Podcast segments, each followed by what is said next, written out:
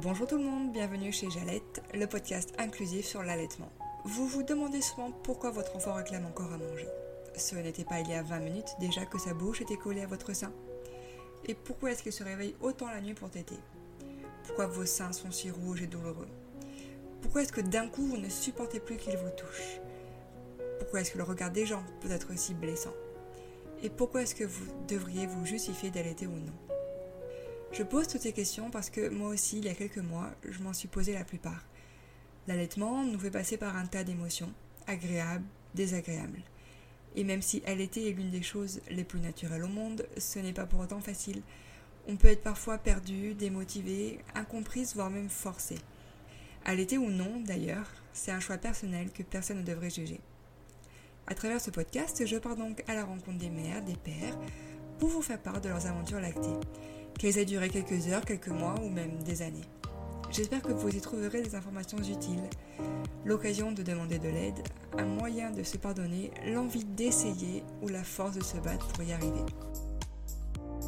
Bienvenue sur le 20e épisode de Jalette. Et en plein mois de tir allaitement, il me semblait important de vous présenter comment ça se passe concrètement. J'ai donc fait appel au groupe des tirs allaitantes et avec Alexandra, on s'est prêté au jeu de vous présenter l'envers du décor avec conseils et petites astuces en prime. Alors que vous soyez en tir allaitement exclusif ou occasionnel, que vous tiriez votre lait pour un nourrisson né prématurément, que vous prépariez une relactation ou une lactation induite, écoutez bien cet épisode qui vous sera fort utile. Attention cependant, il ne s'agit pas non plus de recommandations médicales, N'hésitez pas à vous rapprocher des personnes formées pour ça afin de vous aider. Ici, on parle détails techniques. Avec quel matériel je tire, combien de fois, comment je conserve le lait et bien plus encore. Alors je vous souhaite à tous une très belle écoute. Bonjour Alexandra, bienvenue sur Jalette. Bonjour, merci à toi aussi. Merci pour son invitation surtout. Eh ben, avec plaisir, merci à toi parce qu'on on est en plein dans le mois thématique du tir allaitement. Donc, euh, c'est avec grand plaisir que je t'accueille pour euh, parler du tir allaitement parce que tu fais partie du groupe donc, qui s'appelle les tir allaitantes. Euh, je sais que tu gères notamment la page euh, Instagram, mais vous avez aussi un groupe Facebook très dynamique. tu nous en reparleras. Tout à fait. Du coup, voilà, avec ce podcast, je veux vraiment qu'on rentre dans les détails du tir allaitement, pourquoi, quand, à quel moment, comment est-ce qu'on fait, avec quoi, etc., pour aider les mamans, les futures mamans, et puis les parents aussi, parce que le deuxième parent est très très important.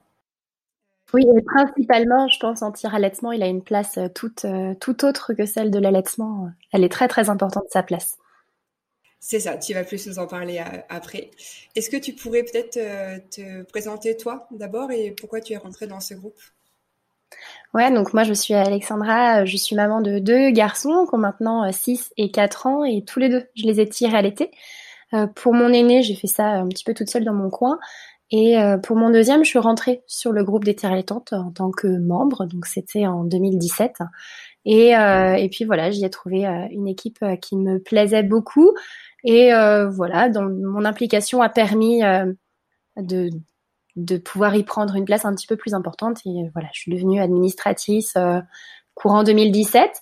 Euh, c'est euh, c'est un groupe qui existe depuis 2014. Il a été créé par une maman qui s'appelle Marie Stéphane et euh, qui l'avait créé dans un but qui était surtout de rendre le tir allaitement normal, acceptable et puis de lui donner la place qu'il pouvait avoir au sein du monde de l'allaitement parce que en fait et ça moi je l'ai aussi constaté c'est le fait que les tirs allaitantes elles sont souvent moins bien considérées que les allaitantes au sein il y a une petite différence euh, qui parfois se fait, alors que euh, de mon point de vue, moi je trouve qu'elles ont, euh, c'est encore plus des guerrières sur certains points. Elles sont, elles sont vraiment fortes et elles mettent beaucoup d'énergie dans, dans leur allaitement, qui est un petit peu différent en effet qu'un allaitement au sein, mais je pense qu'il a toute sa valeur en termes d'allaitement. Oui, je suis tout à fait d'accord, je te rejoins. pour moi, tir à l'été, c'est l'été.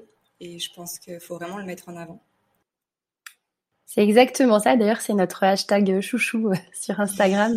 On aime bien le mettre celui-là parce que c'est vrai que voilà, tir à l'été, c'est à l'été, l'été différemment, mais à l'été. Et c'est important que les mamans puissent l'entendre parce que euh, d'ailleurs j'écoutais le, les précédents épisodes que tu as, enfin un des précédents épisodes que tu as fait euh, avec une maman tir allaitante et finalement c'est ce qu'elle disait, c'est qu'elle dit ben à un moment je, je savais pas trop quoi répondre. Est-ce que vous avez allaité votre enfant? Oui, non.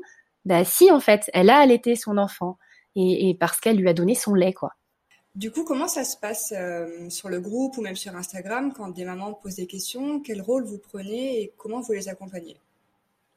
Euh, alors en fait, on est une équipe euh, donc principalement sur le groupe Facebook de 17 mamans euh, avec toutes nos particularités. On a des mamans qui sont allaitantes au sein, on a des mamans qui sont en allaitement, en tir-allaitement, on a des anciennes allaitantes parce que nos enfants ont grandi et, et on est plus allaitantes mais anciennes. Euh, et on a voilà toutes nos particularités, toutes nos compétences aussi. Après, on reste des mamans. On n'est pas des professionnels de santé. Ça, on insiste euh, assez fortement là-dessus parce que euh, parce que c'est vrai que voilà nous notre rôle c'est pas de donner un conseil médical euh, c'est pas de c'est pas de conseiller des médicaments ou autre en revanche en termes de compétences sur l'allaitement au fil du temps on, a souvent des compétences qui sont au moins équivalentes voire supérieures à la plupart des, professionnels des pédiatres, etc. en, périnatalité. Donc voilà, nous on accompagne les mamans. Euh, généralement, elles nous sollicitent euh, donc sur le groupe Facebook, comme c'est un groupe privé. Voilà, elles font elles font un post et puis euh, avec leurs leurs questions. Et nous on essaye de leur répondre. Généralement, c'est une réponse qui est plutôt individualisée, même si voilà, il y y a, des réponses qui sont assez assez stéréotypées. Et puis voilà, de la même manière sur Instagram, on, essaye aussi de répondre aux problématiques des mamans. Alors elles peuvent être diverses, hein. ça peut être, euh, on en reparlera, je pense tout à l'heure. Euh, bah, je vais devoir reprendre le travail, il va falloir que je tire mon lait, comment je vais faire Ça va être, euh, j'ai là d'un coup j'ai été tirée à l'étante exclusive, donc TAE. je j'arrive plus, j'ai plus de lait, qu'est-ce qui se passe? Enfin voilà, on a, plein plein de questions qui nous viennent. Est-ce que ma taille de tétra est bonne? Parce que ça c'est quelque chose de super important. Et, euh, et, en fonction de nos compétences à chacune, on essaye de les aiguiller, de leur répondre et puis euh, puis de les soutenir aussi parce que souvent il y a aussi ce petit côté euh, soutien entre pairs. Et là les membres du groupe, elles ont un groupe, enfin elles ont un rôle formidable parce que on essaye d'être d'être dans la bienveillance et la gentillesse toutes les unes envers les autres quoi. Oui, complètement. Moi, j'invite vraiment les, les, mamans ou futures mamans à aller voir ce groupe, euh, parce que je suis allée y faire un tour, et euh, c'est impressionnant l'entraide euh, qu'il y a euh, entre les mamans qui posent des questions, parce que chacune va soit donner des conseils, soit donner son expérience, et puis surtout encourager. Et ça, je trouve ça beau. Ouais, c'est vrai, ça fonctionne bien. Alors après, il y, a des, il y a des petits points sur lesquels on est hyper vigilante par rapport à donner son expérience justement. Euh, c'est sur la confusion. Euh, c'est un point qui nous tient particulièrement à cœur parce que euh, malheureusement la plupart des mamans qu'on récupère, et là je, je, dis récupère parce que des fois on les ramasse vraiment la petite cuillère euh, sur le groupe parce qu'elles deviennent tir allaitantes et ce n'est pas un choix, c'est parce qu'elles ont subi une confusion parce que forcément, enfin à un moment elles ont utilisé un biberon volontairement ou non et, et, finalement, il y a des mamans qui sont obligées de faire le deuil de l'allaitement au sein et c'est très dur pour certaines. Et ça à cause de la confusion. Donc c'est vrai que quand une maman sur le groupe euh, nous dit euh, bah oui mais moi j'ai euh, mon petit garçon qui a quatre mois qui prend le biberon et tout va bien. On peut être très pénible avec cette maman là parce qu'on veut surtout pas faire croire que ça peut bien se passer parce que la petite phrase courante est de se dire que la confusion elle peut arriver au premier comme au millième biberon. Il y a des fois on la voit venir mais des fois on la voit pas venir. Parfois on peut revenir on peut la rattraper et puis parfois on ne peut pas la rattraper. C'est fichu et voilà. Donc c'est lourd de conséquences c'est comme euh, plein de choses, on peut aussi jouer le risque. Maintenant, nous, on n'accepte pas sur le groupe que des mamans euh, proposent à d'autres mamans de jouer le risque, justement. Du coup, ce que tu dis, c'est qu'à partir du moment où on donne un biberon, on court le risque, entre guillemets, que l'enfant euh, veuille moins du sein, c'est ça exactement? Bah, C'est exactement ça, en fait. à partir, il y a des mamans à qui c'est arrivé dès le premier biberon, euh, qu'après on est un petit un, enfant qui, alors pour plein de raisons, aussi parce que quand on a le biberon en bouche, la, la langue se place pas de la même manière dans la bouche que quand euh, l'enfant a le sein en bouche, que le geste de la bouche et, les muscles, les muscles pardon, qui sont euh, qui sont mis en jeu, c'est pas du tout les mêmes muscles, ça fonctionne pas de la même manière, et donc eh bien l'enfant il va prendre des habitudes au biberon ou alors se rendre compte que ben voilà, il est plus à l'aise avec euh, avec la, tétine du biberon. Et après, quand sa maman va lui proposer le sein, ben ça peut arriver. Alors soit qu'il stimule mal, et on arrive vers une baisse de lactation. Et dans ce cas-là, au bout d'un moment, la maman, elle redonne des biberons parce qu'elle a l'impression que son enfant n'a plus à manger. Puis à la fin, bah, c'est là, on va vers la fin d'un allaitement. Et puis il y a aussi parfois des enfants qui, de manière très brutale, euh, refusent le sein de leur maman euh, parce que euh, bah parce que ils savent plus faire ou ils n'y arrivent pas. Ou alors ben voilà il y a eu une baisse de lactation avant on s'en est pas forcément rendu compte. Et donc eh ben il y a plus de lait et l'enfant il est fatigué euh, il, il, est il s'énerve. Et donc euh, eh ben à la fin il veut plus du sein de sa maman et, c'est ça qui rend triste un certain nombre un certain nombre de mamans et c'est surtout ça sur lequel on, nous on veut vraiment pas que ça arrive alors on a aucun souci. Et c'est justement l'objectif de notre groupe avec les mamans qui font le choix de passer en tir allaitement exclusif. Voilà. Euh, c'était mon cas d'ailleurs, euh, se dire ok, moi le sein, je, je me sens pas, c'est pas mon truc, ça me plaît pas. Euh, et ben dans ce cas-là, il n'y a pas de problème, on, on donne le biberon, c'est pas un souci. En revanche, une maman qui veut maintenir un, un, allaitement, un allaitement au sein, on lui conseillera jamais, jamais d'utiliser un biberon et on conseillera non plus d'utiliser une tétine par exemple. Oui, il y a d'autres euh, contenants qui existent euh, pour euh, donner le lait parce que ce que tu dis, c'est vraiment l'allaitement, c'est le jeu de l'offre et de la demande. Quoi. Tout à fait. Voilà, et c'est vrai que ben il est aussi là notre rôle, c'est de conseiller ces fameux contenants alternatifs. Alors ils sont nombreux, hein. Il y en a, euh, y en a plusieurs. Ça peut être la simple petite pipette euh, de médicaments, ça, ça, fonctionne. Ça peut être de donner la cuillère dans un petit gobelet. Euh, après, il y a certaines marques qui, créent des objets un petit peu plus spécifiques. Je pense à la Soft Cup de Medela, qui, reste assez pratique et puis plutôt simple d'utilisation. Donc là, bah, c'est toujours pareil. En fait, c'est qu'on est obligé de casser un petit peu les codes en se disant que bah, un bébé, ça boit pas forcément au biberon. Un bébé, c'est capable de boire au verre. Alors forcément, c'est des petites quantités, mais dans tous les cas, un bébé allaité, il va fonctionner à la demande, et donc il va pas avoir euh, besoin euh, de quantités astronomiques de lait. Il va aller à son rythme. Et, et puis surtout, eh ben, ces contenants-là, ils modifient pas, ou en tout cas moins, il reste toujours un petit risque, mais on les limite grandement avec des contenants alternatifs. Euh, on limite euh, la, la, la, modification de la succion, et donc on prend moins de risques avec la confusion. Hmm. Et du coup, dis-moi si je me trompe, mais euh, le risque du biberon, c'est que du coup, c'est plus simple pour le bébé. Et euh, du coup, il va mettre une préférence. Je sais que certaines personnes préfèrent parler de préférence biberon sein plutôt que confusion. mais c'est ça, en fait, le biberon, c'est plus simple. Oui, en fait, ça demande moins d'efforts en termes euh, musculatoires, musculaires, musculaires. En termes musculaires, ça demande moins d'efforts au bébé. Euh, il, il, va avoir moins à faire fonctionner euh, les muscles de sa mâchoire et de sa bouche, et donc forcément, c'est plus facile. Maintenant, ça veut absolument pas dire à un enfant qui va se mettre à préférer le, le, biberon au lieu du sein que c'est pas un enfant intelligent, que c'est pas un enfant qui fait la différence entre le sein chaud de sa maman et la tétine froide du biberon parce que euh, parce que ça peut aussi être les discours qui sont tenus parfois. C'est vraiment une histoire de, de facilité euh, et puis de, de, de, débit parce que bah au sein déjà au début de la à la mise au sein, il y a un temps où le bébé il va téter mais dans le vide pour faire pour activer la montée de lait et, euh, et faire passer euh, et, et, commencer à, à lancer la la, la tétée. Et finalement, ces premières secondes là où il tète et où rien ne sort, ou très très peu quelques gouttes, eh ben, c'est ça aussi qui, qui rend parfois le, le, moment de confusion difficile, c'est que justement l'enfant avec le biberon, il a été habitué, on lui a mis un biberon dans la bouche, et euh, ben, il a tété, il y a eu du lait tout de suite, et en quantité euh, suffisante, et donc eh ben, forcément il se retrouve un peu dérouté quand après il est obligé de fournir un effort supplémentaire parce que ben il va téter et puis ça vient pas. Il faut téter un petit peu pour que ça vienne. Et, euh, et ben on suffit, il suffit qu'on soit sur une fin de journée avec un enfant un petit peu plus fatigué, avec bah, des seins un petit peu moins pleins parce qu'en fin de journée, de manière physiologique, les seins sont un petit peu moins pleins. Euh, et ben forcément, ça va être plus fatigant et donc, eh ben, l'enfant, il peut se retrouver dans une situation où il va s'énerver, où il va s'agacer, il va pleurer. Et puis, bah, nous, on n'a pas envie de voir notre petit bébé qui va pas bien, qui s'agace, qui pleure. On se dit, oh là là, il a faim, j'ai plus de lait, c'est la catastrophe. Donc, on va lui donner un biberon. Puis, en fait, bah, c'est un cercle vicieux. On va, on va continuer, quoi. Du coup, si on rentre un peu plus dans les détails, euh, à quel moment on peut faire le choix du tir allaitement ou quelles sont les raisons qui vont nous faire euh, tir allaiter alors, euh, nous, on a sur euh, le groupe plusieurs profils de mamans.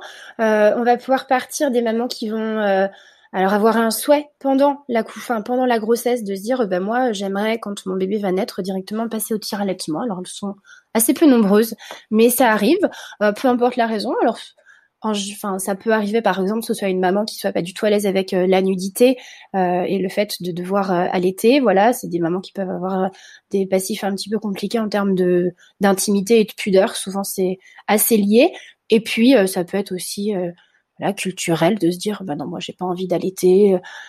Peu importe en fait la raison de cette maman-là. Alors après, nous, c'est des mamans qu'on met en garde, de manière bienveillante, mais à qui on dit voilà, fais attention parce que ce choix-là de manière générale, il est assez irrémédiable si on démarre une lactation. On dirait que le bébé, il a jamais eu un sein dans la bouche, on le fera pas passer au sein après.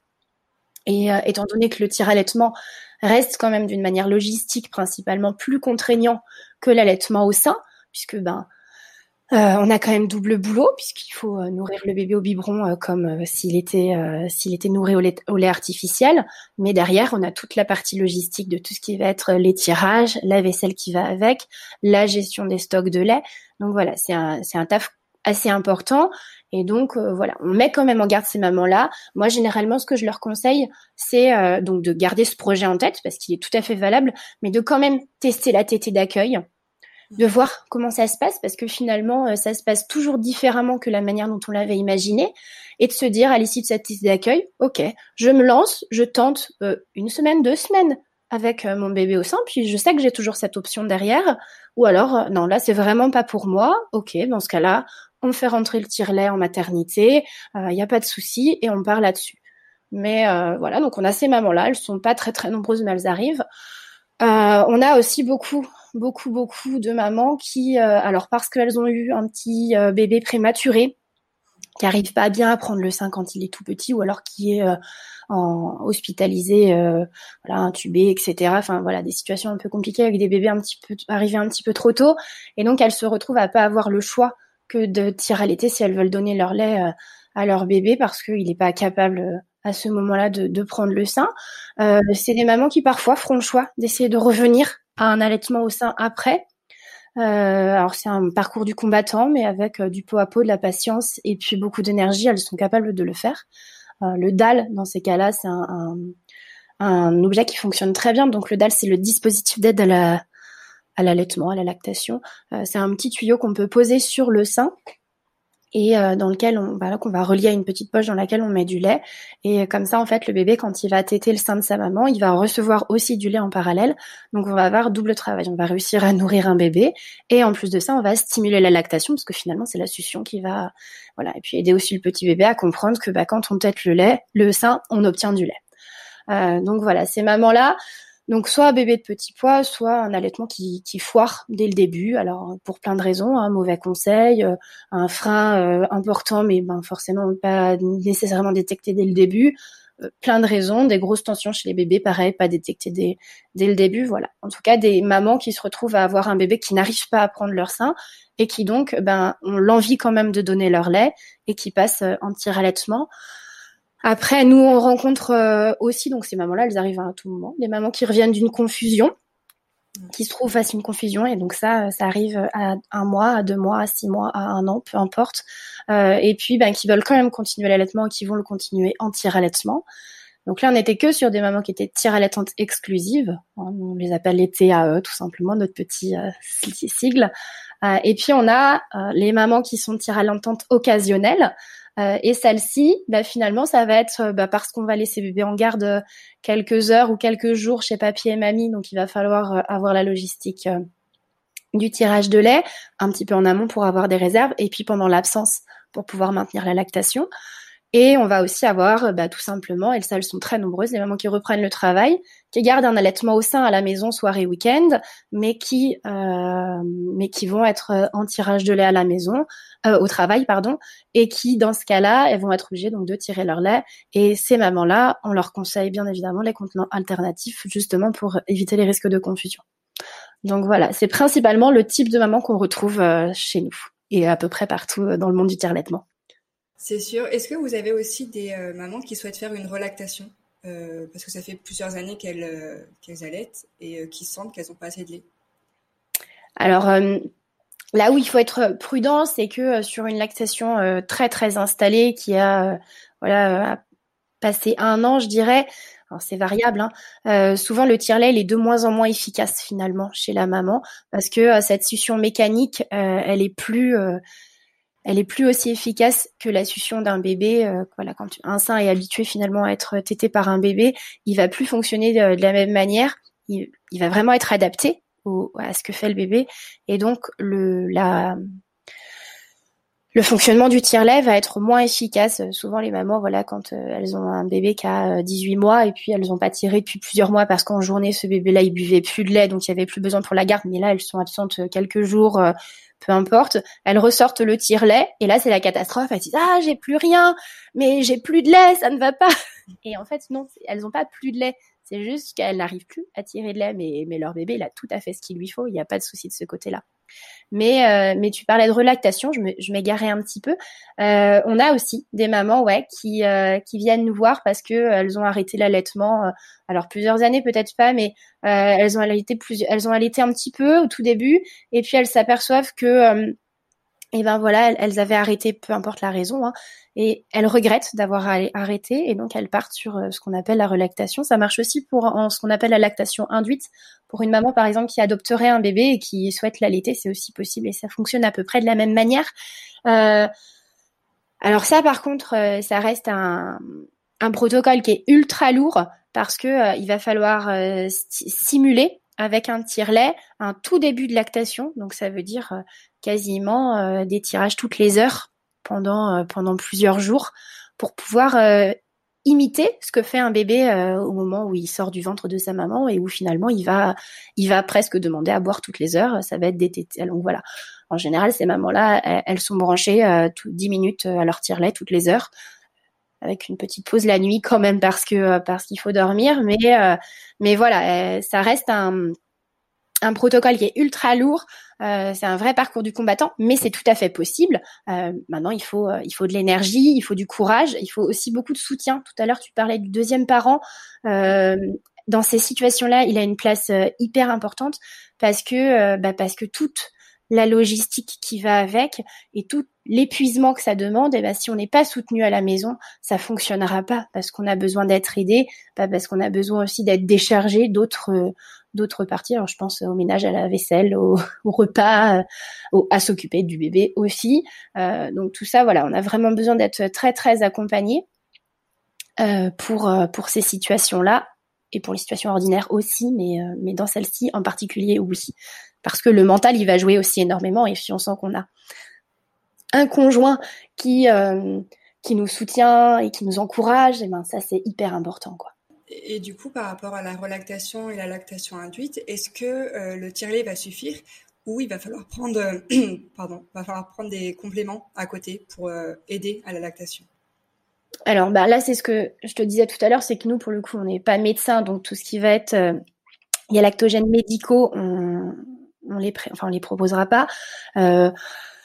Après, ça peut toujours être un plus. Maintenant, euh, on, a coutume de dire euh, que euh, on pourra prendre tous les galactogènes du monde tant qu'on stimule pas, ça marchera pas, ça c'est sûr. Après, des fois, ça a aussi un petit effet placebo et des mamans qui sont contentes de se dire bah tiens voilà j'ai mangé des amandes, j'ai l'impression d'avoir plus de lait. Alors c'est vrai, c'est pas vrai, peu importe, hein, mais mais voilà, si, si ça aide, euh, parfois peut-être mentalement simplement, euh, c'est chouette. Après, on peut pas tenir une lactation avec des galactogènes, c'est certain. C'est pas suffisant. L'essentiel, c'est la stimulation, c'est l'histoire de l'offre et de la demande, quoi.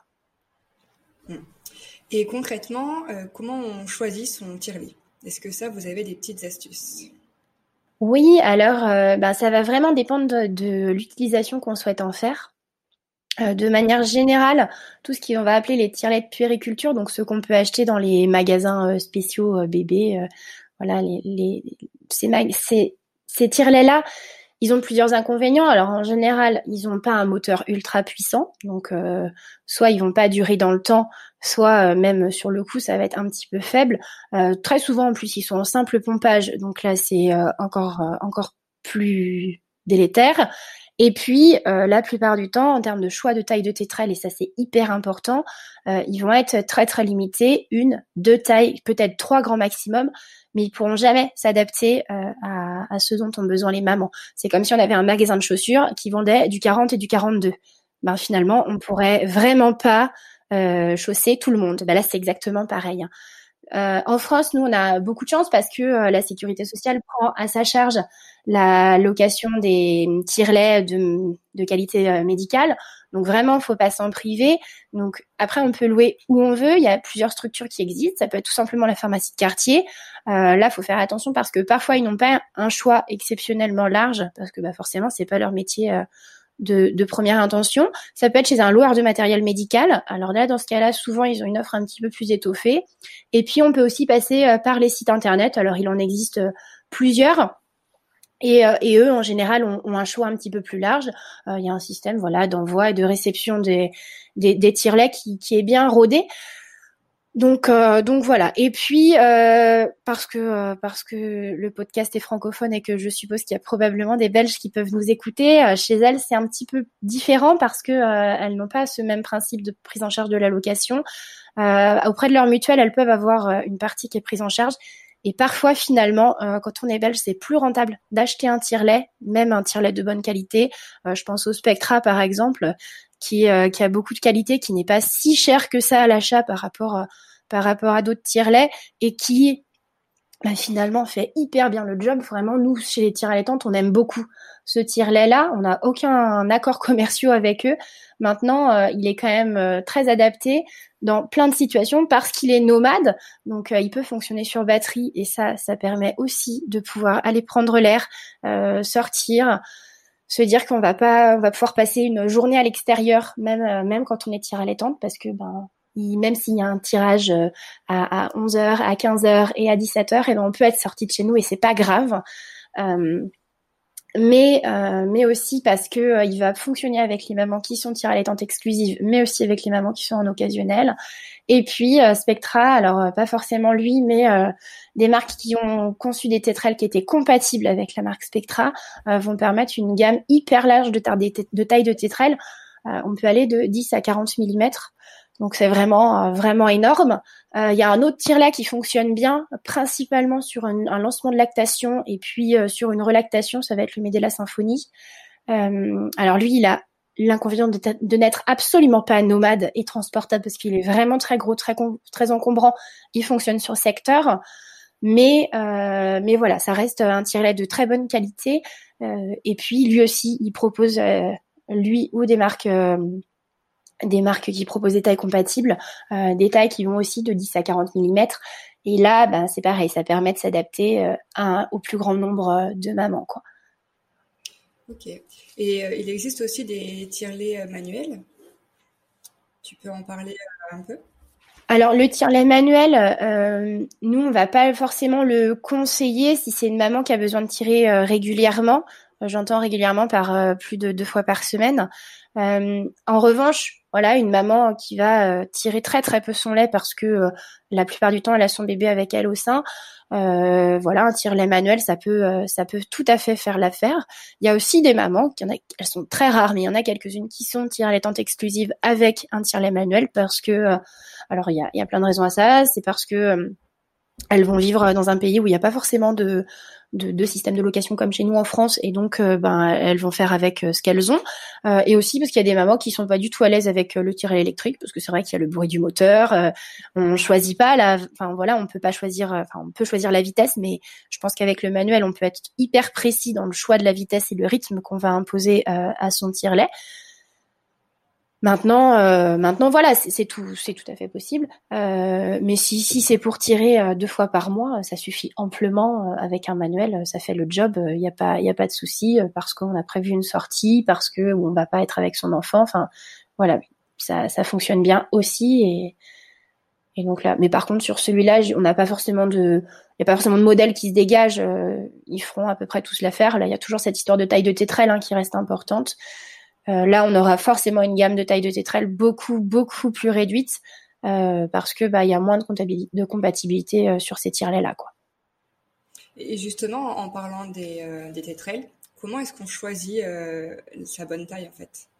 Alors en fait, euh, ça et par contre ça c'est hyper hyper important parce que ça peut vraiment dépendre d'une lactation qui fonctionne ou pas au tire-lait. Euh, en fait, on va pouvoir mesurer la taille du téton en fin de tétée. ça, c'est aussi primordial parce que le téton va gonfler pendant la tétée. Et donc, donc voilà, on va pouvoir mesurer sa taille et ça va nous indiquer la taille de tétrelle dont on a besoin. Voilà. Et puis bah nous, c'est vrai que sur le groupe, euh, ça nous arrive souvent, ça fait partie euh, de nos missions. Euh, on va on va aider les mamans justement à choisir leur taille en fonction de d'une photo ou d'une vidéo qu'elles vont pouvoir nous envoyer. ça nous aide quand même grandement parce que bah parce qu'une maman qui va fonctionner avec les bonnes tailles de tétrelle, en général, elle va avoir des résultats beaucoup plus satisfaisants. Et, et puis bah forcément, ça va ça va marcher quoi. Et du coup, par euh, curiosité, il existe combien de tailles de tétrelles euh, différentes, si tu sais? Alors, combien je sais pas, euh, c'est globalement là on va aller donc de 10 mm à 40 mm. Après c'est étalonné globalement, ça fonctionne tous les 2-3 mm, il y a une taille. Donc ça en fait un certain nombre. La taille standard quand on achète un tirelet, très souvent c'est autour du 24. et après, bah, moi d'expérience, tu vois, je sais que moi j'avais dû essayer le 21, le 24 et le 27 euh, quand j'ai fait euh, mes tirs allaitement avec mes enfants. Je crois que je faisais du 27 d'ailleurs, mais euh, voilà. Après, il y a, plein de tailles. elles sont étalonnées, tu vois, en fonction. Les marques ont pas toutes. Donc, il y a des marques qui font par exemple du 21, puis il y a d'autres marques qui font du 20. Donc, certaines fois, c'est valable plus de prendre un tire-lait parce qu'il fait du 20 et que notre téton, il est plus en 20 qu'en 21. Et que le, alors, cette petite différence de 1 mm, c'est pas grand chose. Et parfois, sur certaines mamans, ça va jouer, quoi. Ok, et, du coup, ça veut dire qu'il faut acheter les différentes tétrelles pour les essayer? C'est pas possible de les essayer quelque part, par exemple? Alors non, ça c'est pas possible. Euh, de toute façon, quand tu reçois un tire-lait euh, en location, euh, de toute façon, il est fourni. Enfin, tu vas aussi acheter un kit de tétrelles. Donc, généralement, le kit de base, par exemple, si on prend Medela, c'est un kit en 24. Il me semble que chez Spectra, quand, quand tu reçois le tire-lait en location, tu as une petite gamme en fait de tétrelles. Il y a, il y a quelques tailles qui sont fournies avec. Donc voilà, et puis bah va falloir faire des essais. C'est là où, où nous, chez les tireurs allaitantes, euh, bah, voilà, avec un après un tirage, on est à peu près capable de savoir euh, de quelle taille de quelle taille la maman a besoin. Donc donc voilà, ça va ça va jouer sur ça, mais là d'instinct on peut pas savoir. Et puis ça peut absolument rien dire de se dire si j'ai des gros seins, je fais une grosse taille, si j'ai des petits seins, je fais une petite taille, ça n'a absolument pas rapport avec le tour de poitrine ou le, bonnet, c'est vraiment la taille du téton après la stimulation. Donc euh, donc ça c'est très très variable. Et puis il y a un truc assez euh, voilà auquel il faut penser, c'est qu'on fait pas forcément la même taille des deux côtés parce qu'on n'est pas forcément parfaitement symétrique et aussi que euh, en cours d'allaitement, eh ben une taille elle peut varier aussi. Euh, parce que, alors souvent à la baisse, au fur et à mesure de l'allaitement, on va avoir une taille qui va avoir tendance à, diminuer. Euh, voilà, donc ça fait partie des petites subtilités. On peut se dire tiens, je, tire là depuis quelques temps et puis je me rends compte que mes quantités baissent. Et ben si tout est ok niveau stimulation, si tout est ok niveau matériel, ben peut-être c'est pour se, il faut peut-être se dire eh tiens là ma taille de tétrelle elle est plus en accord avec euh, avec euh, mon corps et donc ben si je change de taille de tétrelle ça peut améliorer la situation. C'est super intéressant ce que tu expliques. Je pense que ça pourra aider euh, beaucoup de mamans. bah, j'espère parce que c'est vraiment notre but, euh, c'est, de pouvoir rendre euh, ce monde du tire-lait là qui parfois fait peur aussi parce que ça a un petit côté un peu un peu effrayant de se dire bah, on va se brancher à une machine, enfin voilà, salle de traite, tout ça. C'est, un peu c'est le même fonctionnement, hein, c'est exactement ça. Après, c'est dans un autre objectif quand même. On, est bien d'accord, ouais. Bon, maintenant qu'on a parlé du tirelet et des tétrelles, euh, j'aimerais bien qu'on rentre dans vraiment le, tirage en lui-même, comment ça se passe, les différentes phases, euh, combien de fois, etc. Ouais, alors euh, bah ça, ça va dépendre du moment où on en est dans sa lactation. Donc tout à l'heure, je te parlais de la relactation. ça va marcher aussi hein, pour une mise en place. on va avoir des tirages très réguliers, enfin très très rapprochés. Et puis le petit rythme de croisière qui va s'installer une fois que la montée de lait est passée. Euh, on va passer à un tirage toutes les trois heures pendant la journée, toutes les quatre heures la nuit. Donc on prend une plus grande pause, mais ça reste euh, une pause réduite tout de même. Euh, et puis on va rester sur ce rythme-là globalement jusqu'à réussir à peu près à stabiliser un litre par 24 heures parce que c'est la consommation moyenne d'un bébé. Alors, ça reste une moyenne, donc si on a un gros mangeur, il faudra peut-être stabiliser un petit peu plus haut. Et puis, euh, si on a un tout petit appétit de moineau, euh, peut-être qu'on pourra s'arrêter euh, dans les 8-900, ça suffira. Maintenant, voilà, on, fonctionne avec une moyenne quand on est stabilisé autour du litre. Donc, quand je dis stabilisé, ça veut dire qu'on a au moins 15 jours derrière nous, où ça fait voilà 15 jours qu'on tire à peu près un litre de lait par jour. Ça paraît énorme, mais finalement, le bébé va boire à peu près tout. Une fois qu'on va avoir euh, stabilisé donc ce, fameux palier, euh, on va pouvoir essayer de réduire un petit peu ces tirages. Ça peut permettre de gagner un petit peu en confort de vie parce qu'on va passer moins de temps accroché à son tire-lait. Mais, euh, mais voilà, cette phase d'installation, elle est hyper importante. si on veut avoir un ordre d'idée, un tirage, ça dure en moyenne, enfin, environ 20 minutes. Si on a un tirage qui est inférieur à 20 minutes, la plupart du temps, ça permet pas au cerveau d'enregistrer l'information qui a besoin de produire du lait ça permet pas au sein de se vider complètement. Et donc, euh, et donc l'idée c'est de tirer minimum 20 minutes, même si au début, bah, les, trois dernières minutes, il y a plus rien qui sort. C'est pas grave parce que ça va fonctionner sur le principe de l'offre de la demande. Le sein il reçoit l'information. Tiens, on me, on, essaye encore d'avoir du lait, il y en a plus, donc il faut que j'en produise plus. Et donc, euh, et donc il va falloir euh, vraiment, vraiment être assidu là-dessus. Ce qui est aussi hyper important, c'est d'être très régulier parce que le tir allaitement, il a un côté très mécanique. Euh, à l'inverse de l'allaitement qui est lui, enfin l'allaitement au sein qui est à la demande. Euh, autant on va donner en tir-allaitement son lait à son enfant à la demande, autant nous on va avoir une organisation militaire et très régulière. Donc si tous les matins on tire à 9h, euh, disons 12h, 15h, enfin voilà 18h, etc. Hop, toutes les 3 heures, et eh ben faut que tous les jours ce soit la même chose et on va avoir un rythme hyper installé. Donc ça fait ça fait une vie pas très fun au début. Mais euh, mais c'est le prix à payer pour euh, pouvoir avoir une lactation qui tient la route. Et puis bah après voilà, on va pouvoir avoir l'autorisation de de d'espacer un petit peu les tirages, euh, tout en douceur, parce que l'idée c'est aussi d'écouter son corps. Et puis c'est pas de passer à, à 7 tirages par jour et puis le lendemain n'en faire que 4 parce que là sinon on est sûr qu'on va gagner un bel engorgement ou une mastite. Donc donc voilà, l'idée c'est toujours la progressivité, c'est d'être toujours à l'écoute de son corps. et puis et puis voilà, donc euh, on, part sur ce rythme-là et, euh, puis au fil du temps, ben, on va pouvoir euh, gentiment espacer. Alors après, de manière générale, on essaye de, conseiller aux mamans de limiter à 6 heures le temps maximum qu'il va y avoir entre deux tirages. Alors, sauf quand on est sur des tirs allaitement très très avancés. Mais, même sur la pause de la nuit, par exemple, guère plus de 6 heures parce que, parce que bah, 6 heures sans stimulation, ça fait énorme pour le corps. Et donc là, dans ces cas-là, on peut avoir une sacrée baisse de lactation par la suite. Ok, et, pour les mamans qui reprennent le travail, euh, par exemple, alors je sais que souvent on reprend à trois mois, mais ça peut être à six mois, à un an, etc. Euh, Qu'est-ce que vous conseillez en termes de nombre de tirages? Ouais, alors euh, bah déjà il faut avoir en tête que que dans le code du travail, il y a inscrit que les mamans elles ont droit à une heure par jour pour pouvoir allaiter leur bébé, que ça peut être fractionné en deux fois 30 minutes. Alors après, fonction des conventions, collectives, ça va être ou pas rémunéré. Donc là, ça c'est à la maman de se renseigner. Euh, il peut arriver hein, qu'elle ait à rattraper ses heures ou alors euh, elle va les perdre sur son salaire. Mais en tout cas, ça reste un droit d'avoir le droit de tirer au travail, d'avoir le droit de disposer d'un espace pour le faire. Donc je sais que c'est pas facile partout, c'est pas facile tout le temps. Il y a des endroits où c'est pas possible et où c'est compliqué mais dans la mesure du possible, euh, c'est l'idéal. Et donc, euh, si on part sur une maman qui ferait une, journée de, bureau et qui va s'absenter de chez elle euh, de 8h à 18h, l'idéal, ça va être pouvoir tirer le matin pendant pendant la matinée. Donc, si on, part sur un tirage de, 20 minutes, finalement, elle prend 30 minutes de pause. Ça lui permet d'avoir les 10 minutes de battement pour installer son tire-lait, ranger son matériel, enfin voilà, aller se déplacer dans la salle adéquate. Euh, on lui propose souvent aussi de prendre un temps sur sa pause déjeuner. Donc là, ça, n'engage absolument pas l'employeur parce que euh, c'est son temps euh, personnel. Et puis de réussir à essayer de trouver une deuxième fois 30 minutes dans l'après-midi pour, de la même manière, pouvoir aller tirer son lait pendant 20 minutes. après, dans des situations où c'est un peu compliqué, parfois ça vaut aussi le coup de mettre sur la table le fait qu'il y a d'autres personnes dans l'entreprise qui vont prendre tout à fait 30 minutes de pause café ou pause cigarette et à qui ça ne posera aucun problème. Euh, et que finalement là c'est quand même pour la bonne cause. Voilà, peut-être des fois glisser ça à l'oreille de son patron. Alors ça peut avoir l'effet inverse et il va supprimer et les pauses café et les pauses cigarettes, mais ça paraît peu probable et ça, permet de quand même appuyer son argument. Et euh, j'aimerais bien que tu expliques euh, ce que c'est quelque chose que moi, par exemple, je ne savais pas quand j'ai tiré mon lait au début, mais le tire-lait, la plupart du temps quand ils sont électriques, ils ont deux phases, on va dire, de tirage. Est-ce que tu peux l'expliquer ça? Oui, tout à fait. Euh, bah, ça revient à ce que je te disais euh, tout à l'heure quand le bébé il va commencer à téter.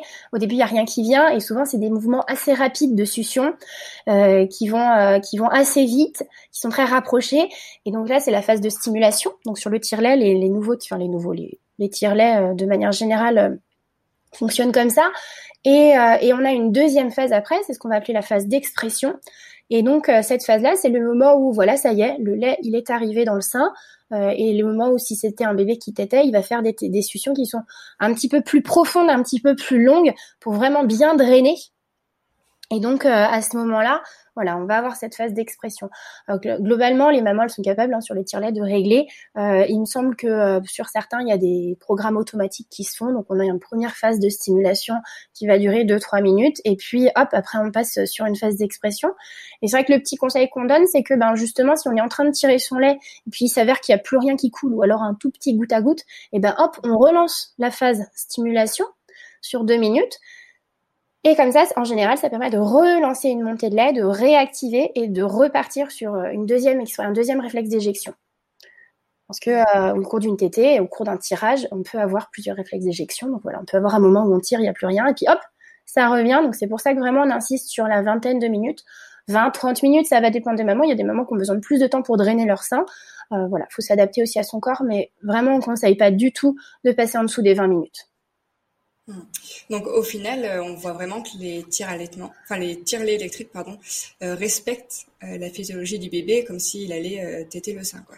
Oui, voilà, bah, je pense que dans leur dans, petit bureau de recherche et développement, dans toutes ces marques-là, ils, essayent de trouver des solutions pour que ce soit le plus efficace possible, parce que bah, ils se rendent bien compte que cette action mécanique, alors elle fonctionne. Hein, Maintenant, euh, ça reste quand même différent d'un bébé qui tète parce qu'il n'y a pas tout l'aspect euh, confort, contact, euh, etc.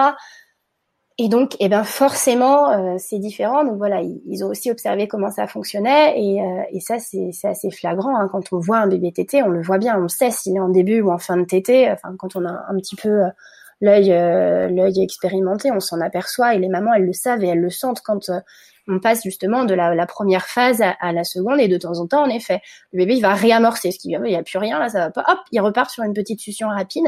Et euh, et puis après, ben souvent ça revient deuxième deuxième réflexe d'éjection. Alors maintenant qu'on a tiré son lait, comment ça se passe pour le conserver? Qu'est-ce que vous conseillez? Alors euh, L'idée, c'est euh, que nous, on suit les recommandations de la Lecture League parce qu'ils ont fait des recherches assez poussé sur euh, la question. Alors, ce qu'on va pouvoir dire là, c'est que ça, ça va s'appliquer à un bébé qui est né à terme et qui est en bonne santé, parce que finalement, les enfants qui vont être nés un petit peu en avance, qui vont être un petit peu plus fragiles, euh, eux, l'objectif, ça va être de vraiment respecter ce qui va être euh, recommandé par les médecins, l'hôpital, etc. Parce que souvent, les petits bébés plus fragiles, forcément, on prend plus de précautions. Mais voilà, pour un bébé qui va bien, euh, on va pouvoir considérer que notre lait qu'on vient juste de tirer, eh bien, on a euh, plusieurs options. Alors, soit pour le garder euh, à, température ambiante, donc environ 4 heures. On peut pousser jusqu'à 6, voire 8 heures. Maintenant, ça reste du maximum. On va pouvoir se garder en tête qu'on le garde environ 4 heures. On va pouvoir le mettre au frigo. et dans ces cas-là, on peut le garder donc à peu près deux jours, entre 2 et 5 jours. Euh, pareil, l'idée c'est d'avoir un frigo qui soit propre, qui soit nettoyé régulièrement. Euh, parfois ça peut, on peut aller jusqu'à 8 jours, mais là vraiment on est au maximum. Euh, un petit, une petite précision, on met pas son, son lait n'importe où dans le frigo. L'idéal c'est de le mettre vraiment dans le frigo et pas dans la porte, parce qu'en fait c'est les zones qui vont être les plus stables en température. Donc voilà, ça reste, faut rester précautionneux par rapport à ça. Et puis on va aussi pouvoir le congeler. Donc euh, là, ça va dépendre en fait de la température que peut atteindre notre congélateur, mais euh, de manière générale, on va pouvoir le garder jusqu'à un an dans le congélateur. Donc ça permet d'avoir une sacrée marge. Alors après, il faut vraiment garder à l'esprit que euh, on ne peut pas le garder cinq jours dans son frigo et puis ensuite le mettre pendant un an au congélateur. Voilà, on va pas pouvoir cumuler tout ça. Euh, si on sait que c'est un lait qu'on va congeler, et eh ben on va pouvoir, euh, on va le tirer, le refroidir euh, deux heures au frigo pour éviter le choc thermique, et puis après on va le passer au congélateur. Mais mais c'est vrai que le mieux c'est d'essayer de limiter quand même ces durées. Hein. Donc là, les, les, recommandations, elles permettent d'avoir une certaine flexibilité, mais plus on va avoir lait frais et mieux ça va être parce qu'il va être le mieux préservé dans toutes ses qualités nutritionnelles. Maintenant, un lait qui a un an au congélateur, euh, il restera toujours plus proche des besoins d'un bébé, même si finalement c'est un bébé qui a gagné un an, que euh, une boîte de lait artificiel. Euh, ça reste quand même plus adapté au système digestif, à tout ça d'un bébé. Et est-ce qu'il faut prendre en compte aussi le, moment où on a tiré le lait? Parce que souvent, euh, le lait qu'on va tirer le soir est plus gras, plus riche. Est-ce que ça, du coup, c'est un lait qu'on peut quand même donner à n'importe quel moment ou faudrait plutôt le donner le soir, etc. Alors je sais qu'il y a des mamans qui arrivent à faire ça, à être ultra rigoureuses, savoir qu'elles ont tiré du lait euh, à 18 heures, donc elles vont le donner sensiblement autour de 18 heures euh, euh, six mois plus tard. moi, j'en suis personnellement incapable. après, là où ça certains effets, c'est qu'en général les, les, laits tirés en fin de journée, ils vont, ils vont contenir des hormones qui vont aider à l'endormissement. Donc voilà, ça peut être la petite piste de si on se rend compte qu'on a un bébé qui dort pas bien du tout, euh, qui a des endormissements très très compliqués.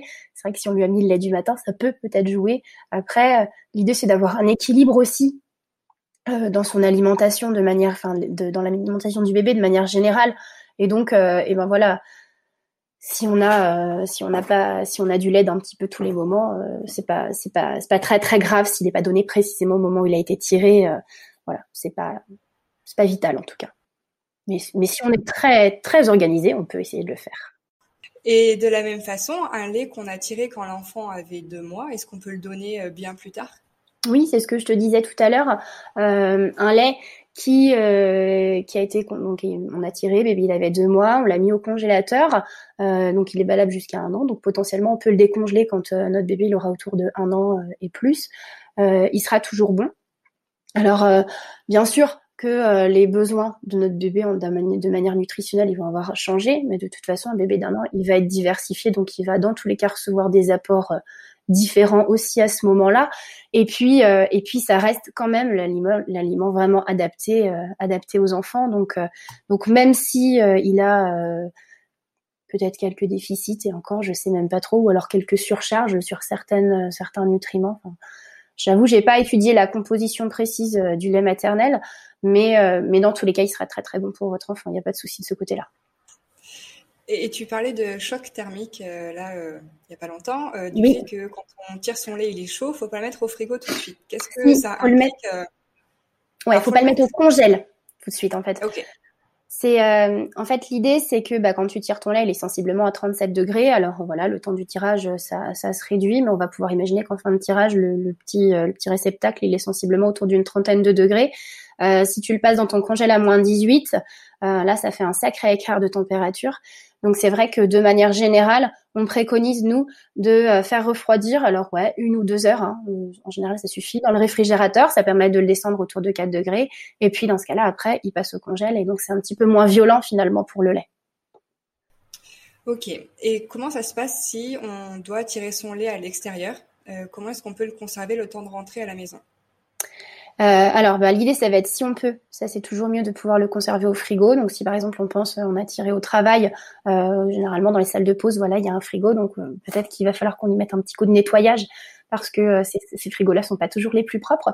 Mais ça peut être tout simplement de se dire qu'on va prendre un grand tupperware et puis on va y mettre nos, nos biberons dedans, enfin nos, réceptacles. Comme ça, bon bah voilà, c'est pas c'est pas le réceptacle qui est en contact avec le frigo, c'est c'est le, contenant et puis comme ça on va pouvoir le nettoyer. Euh, après, si jamais par exemple euh, on est parti euh, en balade et puis on n'avait pas de on n'avait pas de, frigo à disposition, eh bien euh, ça peut être tout simplement une glacière parce que voilà une glacière avec des pleins de glace ça, va faire le job. Alors ça permettra pas de le garder aussi longtemps. Si on l'a gardé dans une glacière, le lait on va pouvoir le garder à peu près 24 heures parce qu'une glacière c'est pas à 3-4 degrés, c'est plutôt autour de 10-15. Donc, euh, donc voilà, c'est un lait qu'on va pouvoir, enfin qu'on va devoir consommer plus rapidement, mais euh, qui va quand même être être bon un certain temps. Donc là, il n'y a pas il a pas de souci. Et puis on peut aussi euh, prendre, faire le choix de se dire que bah, ce qu'on va tirer pendant la journée parce qu'on est en escapade avec avec toute la famille, et ben c'est ce qu'on va donner en priorité au bébé pendant la journée. Comme ça, voilà, ça va rester à température ambiante. Alors voilà, faut être raisonnable. Hein. L'idée, c'est, c'est pas de rester 6 heures s'il fait 30 degrés dehors, mais, mais voilà, si euh, s'il fait une température acceptable ou qu'on le donne dans les deux heures qui suivent le tirage, il n'y a, y a aucun souci. Et dans le frigo, est-ce que, alors tu parlais de place, de bien le mettre à l'intérieur du frigo, euh, mais est-ce qu'il faut l'éloigner de certains peut-être aliments qui pourraient avoir des odeurs fortes ou ça vraiment c'est pas grave? Euh, Moi j'ai jamais entendu parler de ça. Après c'est possible. Euh, je, je pense. Après, moi, j'aurais tendance, mais ça, c'est assez personnel, à l'éloigner, par exemple, tu vois, des produits terreux. Ben, je le mettrais pas à côté des carottes et tout ça. en me disant que c'est potentiellement des produits qui peuvent apporter des germes dans son frigo. Enfin voilà, c'est pas des produits qui, qui, ont été nettoyés. Maintenant, voilà, euh, si euh, si on a des produits qui sont rangés euh, dans des boîtes hermétiques ou dans leur emballage d'origine, il y a pas, pour moi, il n'y a pas de souci. Voilà, je, te dis, c'est juste peut-être sur les fruits et légumes parce que parce qu'on n'est pas à l'abri d'une petite bête qui se promènerait dedans et puis bon, bah ça reste reste pas hyper clean. Mais en dehors de ça, pour moi, il n'y a, a, pas de souci. Je pense que c'est vraiment l'importance de la place dans le frigo. Et puis, si on a un doute sur la, température de notre frigo, bah, faut pas hésiter à y placer un thermomètre pour pouvoir vérifier régulièrement qu'on est toujours toujours dans des températures euh, normales pour un frigo. Alors, je ne sais plus précisément, mais on est autour de 4-6 degrés, quelque chose comme ça, quoi. Mmh. Et quand on a utilisé tout le matériel pour, pour euh, tirer son lait, euh, qu'est-ce qu'on en fait après? Il faut le stériliser. Comment on le nettoie? Alors, il n'est pas obligé de le stériliser, euh, à moins qu'on ait un bébé qui soit euh, avec des pathologies particulières et qu'on ait des recommandations spécifiques. Mais pour un bébé qui va bien, euh, il n'y a pas besoin de stériliser. En revanche, il y a besoin de nettoyer avec de l'eau chaude et savon, produit vaisselle. Enfin voilà, ceux pour lesquels, ceux avec quoi on a l'habitude de fonctionner. on préconise généralement un séchage à l'air libre parce que finalement, si on va y mettre un torchon dedans, on risque d'y apporter des petits éléments indésirables. Il euh, y a une petite astuce qui fonctionne bien et qui permet quand même d'économiser un temps certain parce qu'on va se rendre compte que quand on à l'étante et qu'on tire huit fois par jour, ça veut dire huit fois la vaisselle. Euh, voilà, alors au bout d'un moment, ça devient un peu pénible. Euh, ce qui fonctionne super bien, c'est de mettre en fait à, l'issue du tirage, donc on, transvase le lait, voilà, on le range, il n'y a pas de souci, et tout le matériel qu'a à tirer, donc les tétrelles, etc. On va pouvoir les mettre dans une boîte. Euh, ou un sac, euh, un sac zippé. Enfin voilà, une boîte qui va se fermer hermétiquement et on va pouvoir les ranger dans le réfrigérateur. Euh, et ça, on va pouvoir les garder pendant 24 heures. Donc ça permet d'être d'être voilà hyper hyper soulagé de cette partie vaisselle. on reste dans quelque chose qui est tout à fait acceptable d'un point de vue sanitaire parce que euh, ben c'est conservé au frigo donc il n'y a pas de souci. Les petits résidus de lait ben, ils vont être mélangés avec d'autres laits mais finalement on va pouvoir noter moins de 24 heures d'écart euh, sur ces deux laits là. Donc euh, donc de ce côté-là il n'y a pas de souci et ça permet quand même de faciliter faciliter la vie des mamans. Et par contre, si j'insiste, on n'en a pas forcément parlé tout à l'heure. Euh, ce qui est important, c'est que euh, la maman, elle ait une hygiène irréprochable quand elle commence à tirer son, quand elle tire son lait. Donc voilà, on va bien penser, mais de la même manière que quand on prépare un repas, finalement, euh, on va bien se laver les mains. on va utiliser du matériel propre ou alors qui a été conservé au réfrigérateur. Et puis, et puis voilà. Donc ça, c'est hyper important aussi pour garantir la bonne qualité du lait. Et quand après on veut donner le lait à son enfant, comment on, fait pour le réchauffer? Euh, Qu'est-ce qu'il faut à tout prix éviter? Ou qu'est-ce qui est conseillé même? Oui, alors bah, quelque chose déjà qui a éviter à tout prix, ça va être le micro-ondes. Euh, voilà, c'est pas du tout adapté parce que euh, le lait maternel c'est quelque chose de vivant. Et le micro-ondes, eh ben, il va détruire une partie de tout ce qui est vivant à l'intérieur. Et donc ça, alors ça, le rendrait pas impropre à la consommation, hein, mais c'est juste que ça lui ferait perdre une partie de ses qualités nutritives. Et quand on est tentes qu'on a verser euh, quelques larmes euh, de pleurs et de sueur pour avoir son lait. On n'a pas du tout envie euh, qu'il soit dénutri pour notre enfant. Donc, voilà, on évite à tout prix le micro-ondes. ce à quoi on va pouvoir, ce à quoi on va pouvoir avoir recours, ça va être tout simplement un chauffe-biberon électrique. ou alors, encore plus simple, il suffit de chauffer de l'eau et puis de la mettre dans un récipient, alors un bol ou peu importe, et d'y glisser le biberon pour faire un système de bain-marie tout simplement. Et, euh, et, donc voilà. Et puis après, la, la, solution express, si jamais on se retrouve euh, chez, euh, chez quelqu'un qu'on connaît pas et qui n'a ni bouilloire ni rien de tout ça, c'est d'allumer le robinet d'eau chaude et de, de, voilà de faire couler un filet d'eau chaude sur le biberon. Ça, ça fonctionne aussi. voilà. Après, ça reste pas forcément économe en, eau, mais mais ça fonctionne. Euh, et qu'est-ce qu'on fait après du lait qu'on a tiré? J'entends là, si on a trop de stock et qu'on veut vider un peu son frigo, qu'est-ce qu'on peut faire? Alors, bah, déjà, on va pouvoir en congeler une partie parce que c'est toujours confortable d'en avoir un petit stock au congélateur. Euh, voilà, on ne sait jamais, on n'est pas à l'abri d'une petite baisse de lactation, d'un moment où euh, c'est pas la joie et ça fonctionne pas. Donc voilà, on a toujours notre petit stock au, congélateur. Et puis, bah, nous, on invite aussi grandement les mamans qui se retrouvent avec un surstock euh, assez important à contacter le lactarium de leur région parce que euh, eh ben, bah, c'est aussi ça les tirs allaitantes, c'est des mamans qui donnent leur lait au lactarium euh, pour pouvoir euh, nourrir les, petits enfants qui sont prématurés et qui ont besoin, eux, absolument de lait maternel pour être nourris. Euh, donc là, les conditions de recueil au niveau des lactariums, elles sont assez spécifiques à chaque lactarium. Donc vraiment, on invite les mamans à se, rapprocher. De manière générale, il y a une stérilisation du matériel qui est requise parce que là, on s'adresse à des besoins, à des enfants qui ont des besoins particuliers. Euh, il y a des contrôles, ça peut être en général prise de sang, ce genre de choses pour s'assurer que la maman est en bonne santé. Et puis souvent, il y a des conditions d'âge. Euh, alors âge du bébé, j'entends, euh, parce que euh, eh ben passer alors certains lactariums c'est 6 mois, d'autres c'est 12 mois, c'est vraiment vraiment ça dépend. Mais mais c'est des passer passer ces délais-là, les mamans sont plus autorisées à donner leur lait. Maintenant, voilà, nous on encourage grandement les mamans qui le peuvent parce que bah, parce que c'est super important parce qu'il y a des enfants qui pourraient pas vivre si on n'avait pas ces dons de lait là, soit parce que leur maman elle ne veut pas allaiter, soit parce que leur maman elle a pas encore eu sa montée de lait et qu'on a quand même besoin de de, de nourrir ces, ces, ces, enfants prématurés. Donc euh, c'est vrai que euh, c'est quelque chose qu'on recommande souvent quand on a une maman qui nous montre un congélateur tout plein, on lui dit bah tiens sinon tu pourrais peut-être aussi contacter le lactarium. Euh, de manière générale voilà ça permet enfin les, lactariums euh, viennent à domicile pour collecter le lait. Donc, en termes de contraintes logistiques, euh, voilà, faut juste avoir un, petit peu de place dans son congèle pour pouvoir stocker les biberons. Mais voilà, c'est eux qui fournissent les contenants. voilà, c'est très très bien organisé. Et, puis, ben, ça sauve des vies à peu près au même titre que le don du sang, quoi. Oui, c'est ça, exactement. C'est vital hein, pour les enfants prématurés. le lait maternel, c'est ce qu'il y a de mieux, quoi. Tout à fait.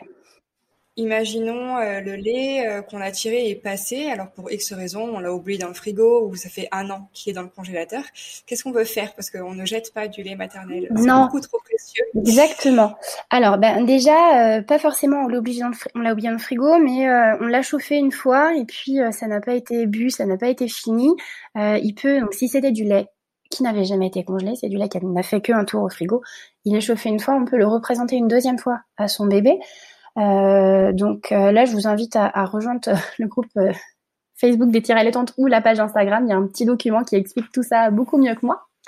Euh, et puis, si jamais on a un lait qui est, qui est, un petit peu trop vieux parce que voilà, on l'a oublié dans un coin du frigo, on n'a pas bien fait sa rotation, euh, et ben on va pouvoir, on va pouvoir par exemple en faire du savon, on va pouvoir le transformer, on va pouvoir le mettre dans le bain. Donc, se lait jouer à la Cléopâtre et faire un bain de lait. Euh, donc pour maman, pour bébé, enfin voilà, ça, ça fonctionne, ça fait la peau toute douce. Euh, donc c'est vraiment, euh, voilà, on jette pas du lait en effet parce que c'est trop trop précieux. Ouais, complètement. Et est-ce qu'on peut mélanger deux tirages? Euh, voilà, qu'on a tiré à trois heures d'intervalle par exemple Est-ce qu'on peut mélanger les deux laits oui, on va pouvoir les mélanger, il n'y a pas de souci parce que on a on n'a pas tiré assez en quantité sur un tirage et voilà, on a on a besoin de compléter, il n'y a pas de problème. Ce qui va être essentiel, c'est que quand on mélange deux laits, il faut qu'on les mélange à la même température parce que sinon c'est cette fameuse histoire de choc thermique. Donc voilà, deux laits qui sont conservés au réfrigérateur, il n'y a pas de souci, on peut les mélanger. En revanche, eh ben on peut pas, euh, je viens juste de tirer mon lait et euh, je verse tout dans une grande bouteille euh, qui va me faire la journée. Ben non, c'est pas possible parce que ça veut dire que notre bouteille qui est conservée au frigo, elle est dans les 4 degrés et toutes les 3 heures, je viens y ajouter un truc à 30 degrés. Alors là, c'est la catastrophe en termes de, de prolifération bactérienne parce que alors on monte, on descend, on monte, on descend. Enfin voilà, faut surtout pas faire ça. Mais deux laits à la même température, on peut tout à fait les mélanger, même s'ils ont été terrés à deux jours d'intervalle, il n'y a aucun souci. Ok. J'aimerais bien qu'on aborde aussi euh, tout ce qui est autour du tir-allaitement euh, qui va venir euh, aider ou soulager les mamans. je pense aux petits accessoires, par exemple. Est-ce que tu en aurais à, recommander?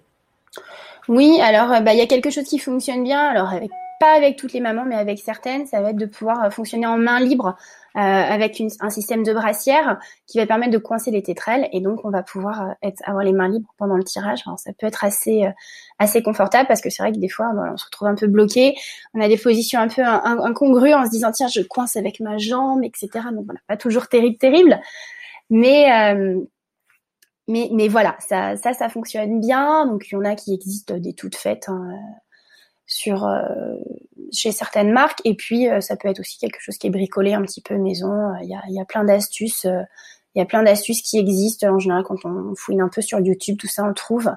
Donc ça c'est l'astuce qui marche pas bien qui marche plutôt bien pardon.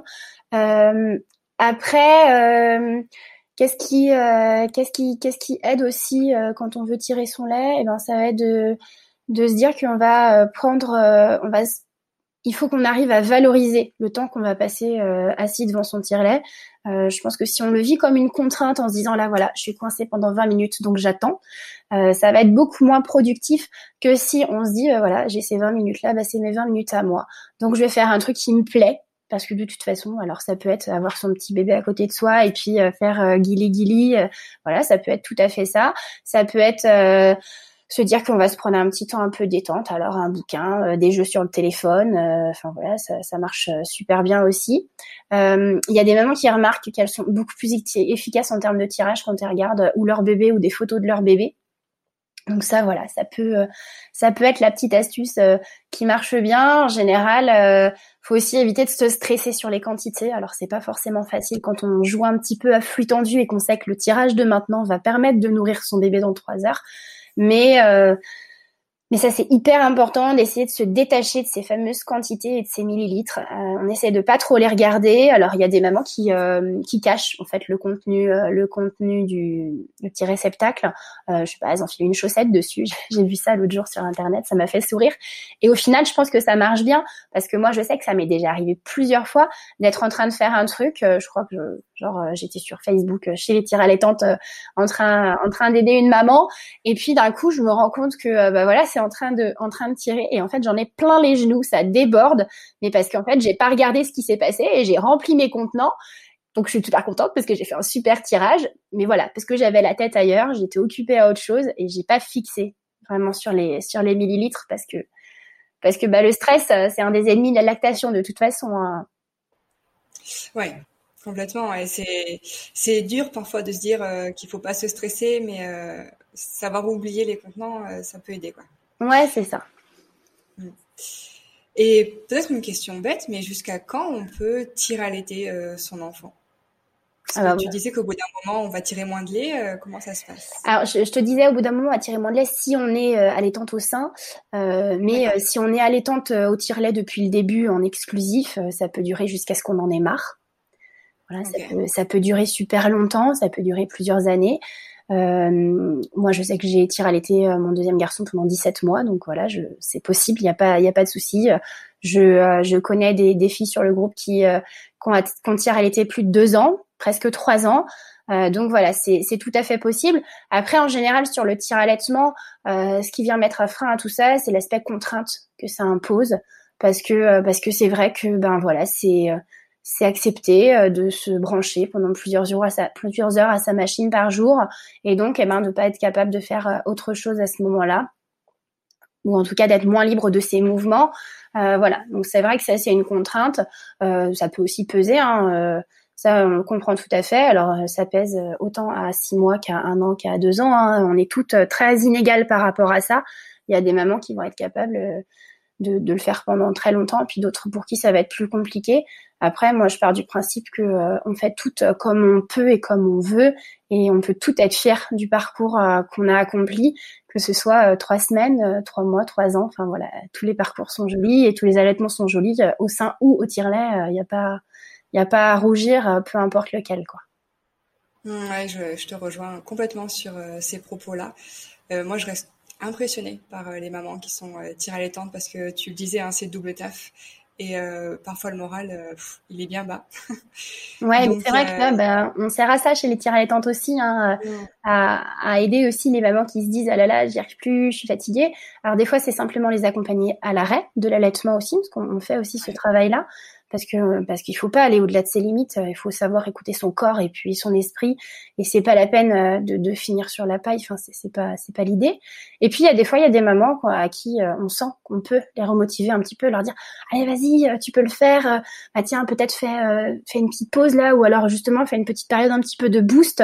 alors ce qu'on appelle nous les boosts, ça va être, enfin c'est pas pas nous qui avons inventé le mot, hein, mais ça va être de faire pendant une une petite période de quelques jours des tirages euh, de manière très répétée, très intense, pour, euh, pour simuler en fait un pic de croissance. De la même manière qu'au sein, euh, donc très régulièrement, les enfants, donc les 3, 6, 9, 12, mois, jours, mois, semaines, années, ils vont avoir un moment ils vont grandir euh, plus vite et puis, enfin, ils vont avoir besoin de, de téter plus. Euh, et ben là, on va, on va, on va représenter ça avec le tire-lait, donc c'est-à-dire qu'on va faire croire au corps qu'il y a un pic de croissance avec un, un bébé qui tète souvent. Et donc, eh ben, on va euh, stimuler, stimuler, stimuler. Donc en général, ça marche pas sur le coup. Sur le coup, les mamans disent bah non, ça marche pas ton truc. On... J'augmente pas du tout en lait, c'est n'importe quoi. Sauf que voilà, on va le faire un jour, deux jours, trois jours, et en général, après, on repart sur le rythme habituel et en général, les, quantités sont meilleures. Parce que, ben voilà, ça permet de, de, réaugmenter. Alors, ça, arrive dans différentes situations. Soit la maman a eu une baisse de lactation, soit le bébé il a eu une augmentation de sa demande. Et puis, ben, on était déjà un petit peu juste en termes de quantité, donc là, il faut qu'on augmente notre quantité euh, sur 24 heures. Ça peut être aussi, euh, ben voilà, une maman qui a un retour de couche. Et alors ça, en général, ça fait un, ça met un gros coup derrière la tête à la lactation. Elle prend bien, bien cher. Et, et puis, ben là, le, le coup de boost euh, fait euh, fait beaucoup de bien, euh, un événement dans la vie personnelle qui fait qu'on a été un peu chamboulé, et ben voilà. Tout ça, ça va permettre de se remettre en selle. Et des fois, voilà, les mamans, elles ont juste besoin de ça, d'entendre qu'elles sont capables, qu'elles sont fortes et qu'elles peuvent y arriver. Ouais, complètement. Je, je pense qu'on a fait un peu le tour du tir allaitement. si jamais tu vois des choses à rajouter, n'hésite pas. Mais en tout cas, merci pour euh, cet échange. Bah, de rien, avec plaisir. Ouais, il était très complet, je pense. Et euh, moi-même, j'ai appris beaucoup, beaucoup de choses. Des choses que j'aurais aimé savoir euh, quand j'ai dû tirer mon lait, tu vois. Ah, bah, ça. Ouais. on en touche, on touche de plus en plus de mamans, hein, mais c'est vrai que on, on, le dira jamais assez. Faut, faut, enfin voilà, faut, se poser des questions, faut se renseigner. Et c'est vrai que bah, quand on veut allaiter, il y a rien qui est vraiment inné. Il y a des choses qu'on sait faire, mais il y a aussi des choses pour lesquelles on a besoin d'avoir de l'aide. Et puis, ben, voilà, des, groupes comme le nôtre, euh, ils servent aussi à ça, à aller chercher l'information qu'on ne trouve pas forcément euh, de manière autonome ailleurs. Euh, donc, donc vraiment, ouais, c'est important de, savoir de quoi on parle et puis d'avoir les infos pour pouvoir faire ce qu'on a envie de faire à la manière dont on a envie de le faire. Mm. Oui, puis comme tu dis, c'est important parce que il hum, y a des moments où on est tellement pas bien, on va dire moralement, physiquement, surtout au début avec un bébé, où euh, on n'arrive pas à trouver le temps ou la motivation d'aller euh, se, bah, se, renseigner, poser toutes les questions, etc. Donc un groupe comme celui-là, je pense qu'il peut aider euh, et sauver beaucoup de, de tirs allaitement ou d'allaitement.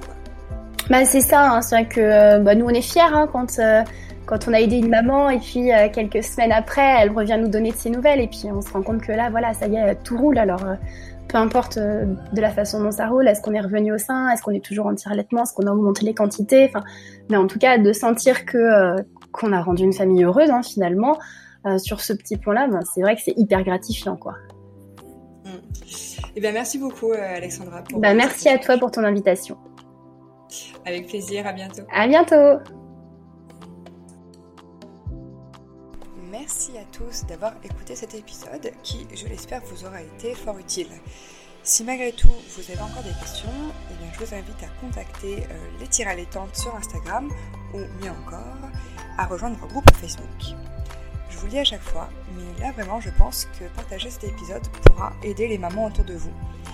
Si elles se retrouvent dans une situation de tir allaitement pour euh, quelque raison que ce soit, comme on l'a cité dans l'épisode, ça pourrait leur, les aider à savoir quoi faire, comment.